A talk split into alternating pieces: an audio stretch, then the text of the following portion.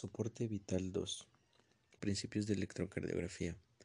Para entender un electrocardiograma se deben de tener conocimientos básicos de anatomía y fisiología cardíaca. Potencial de acción cardíaco.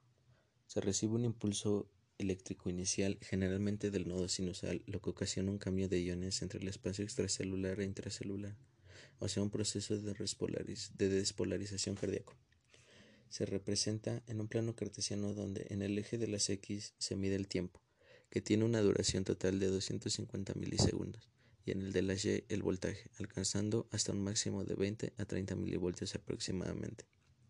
Se divide en cinco fases. Fase 0 o fase de despolarización rápida. Se abren los canales rápidos de sodio activados por voltaje en la membrana celular cardíaca lo que provoca una entrada grande de sodio a la célula, a lo cual se vuelve más positiva, de estar en reposo de un voltaje menos 90 a más 30 milivolts. Fase 1. Salida de potasio por los canales lentos, lo que provoca una repolarización rápida y corta debido a la poca salida de potasio. Fase 2 o de meseta. Entrada de calcio a la célula, lo que ayuda a la contracción debido a que se mantiene el voltaje durante esta fase. Fase 3 o de, o de repolarización salida rápida de potasio a la célula e igualmente salida de sodio, lo que provoca una disminución rápida del voltaje, o sea, una repolarización cardíaca. Fase 4.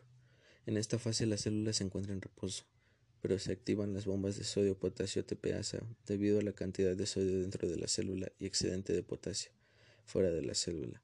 Esta bomba intercambia iones de sodio y potasio en una relación 3 a 2. Sistema eléctrico del corazón.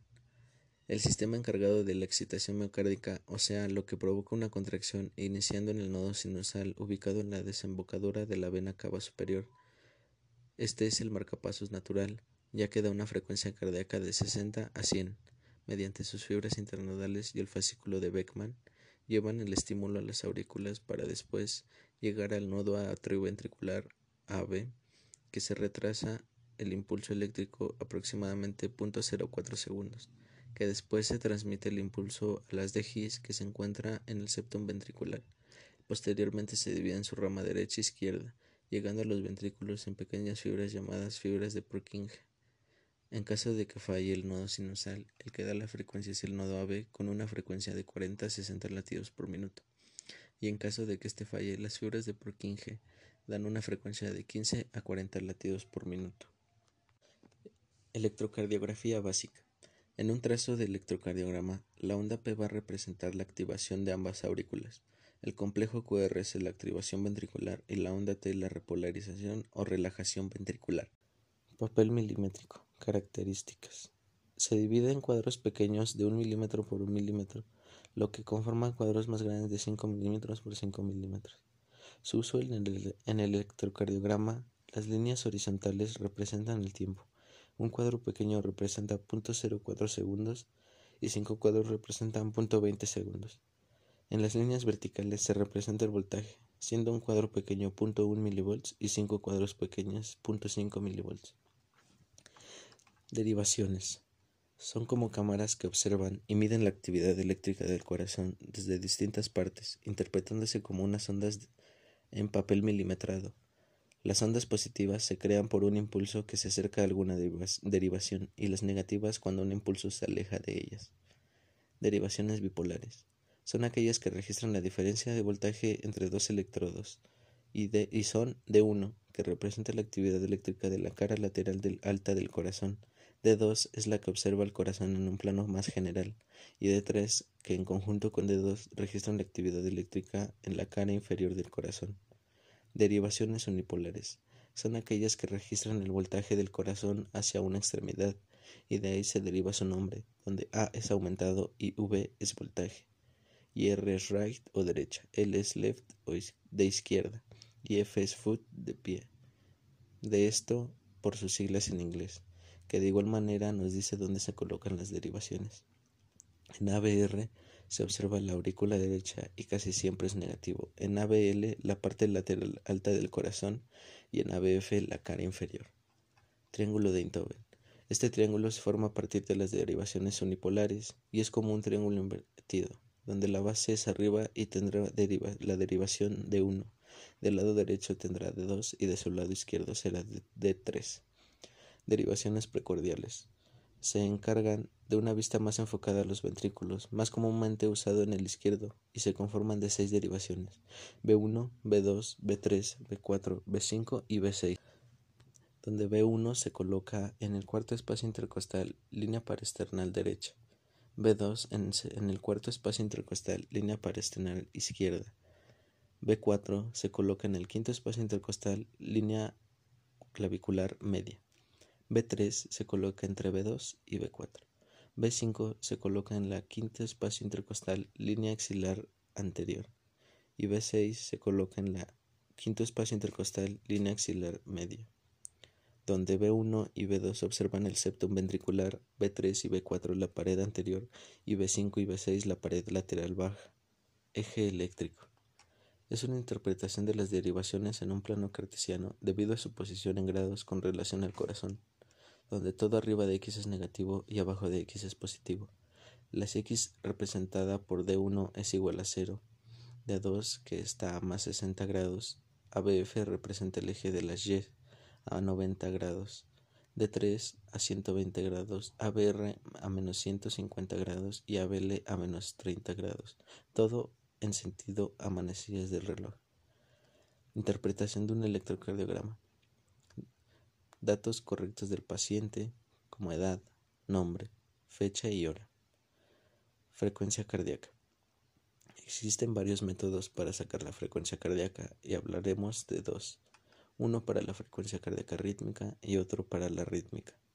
Con la frecuencia cardíaca rítmica se tendrá una constante de 1500, con lo que se dividirá entre el número de cuadros de 0.04 segundos entre cada onda R, y el resultado será la frecuencia cardíaca.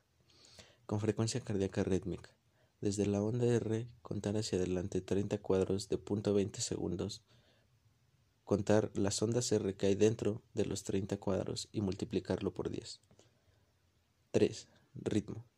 Hay dos tipos de ritmo, uno sinusal y el no sinusal. El ritmo sinusal se identifica por la existencia de una onda P, una frecuencia cardíaca de 100 a 60 latidos por minuto y es rítmico. Ritmo no sinusal.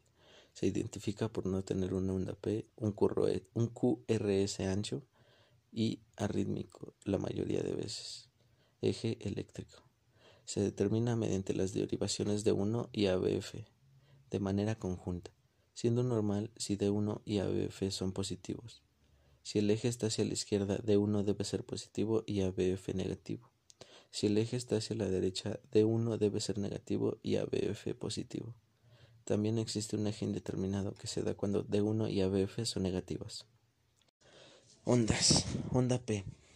Toda la onda representa una contracción de ambas aurículas, teniendo una duración normal de 0.12 segundos, o sea, 3 cuadros de 0.04 segundos. Una amplitud de 0.25 milivolts, o sea, 2.5 cuadros de 0.1 milivolt. Normalmente se evalúa en D2 y ABF. Se observa si existe la onda, que haya un QRS después de la onda P, que tenga un tamaño adecuado la onda P picuda significa una hipertrofia auricular derecha y una onda P más ancha significa hipertrofia auricular izquierda. Intervalo PR. Es el inicio de la onda P al inicio de la onda Q. Su parte isoeléctrica se interpreta como el retraso fisiológico del nodo atrioventricular, AB. Sus medidas normales son de 0.12 a 0.20 segundos, de 3 a 5 cuadros de 0.04 segundos.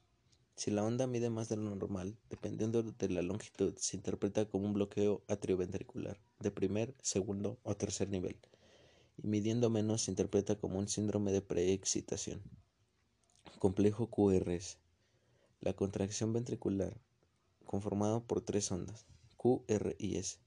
Su amplitud es variable según la derivación en la que se esté observando. Se observará que exista una onda P antes de este complejo y si es demasiado ancho significa que el impulso inicial es del nodo AB y no es sinusal. Segmento ST. Es normalmente una línea isoeléctrica que inicia al final de la onda S y termina al inicio de la onda T. Sus variaciones normales son un supradesnivel de 0.1 mV y un infradesnivel de hasta 0.05 milivolts. Onda T representa la repolarización o relajación cardíaca, con un voltaje que debe ser concordante con el QRS y es asimétrica. Si hay una onda T negativa, significa un infarto agudo al miocardio. Intervalo QT. Del inicio de la onda Q al término de la onda T, con una duración de 0.32 a 0.40 segundos, 8 a 10 cuadros de 0.04 segundos. QT corregido. Es la medida real del intervalo QT y se obtiene mediante una fórmula donde, donde el QT corregido es igual al intervalo QT, que significa el número de cuadros de 0.04 segundos que hay en el intervalo QT entre la raíz del intervalo RR, que es el número de cuadros de 0.04 segundos que hay entre una R y otra, todo en segundos, teniendo un valor normal de 0.4.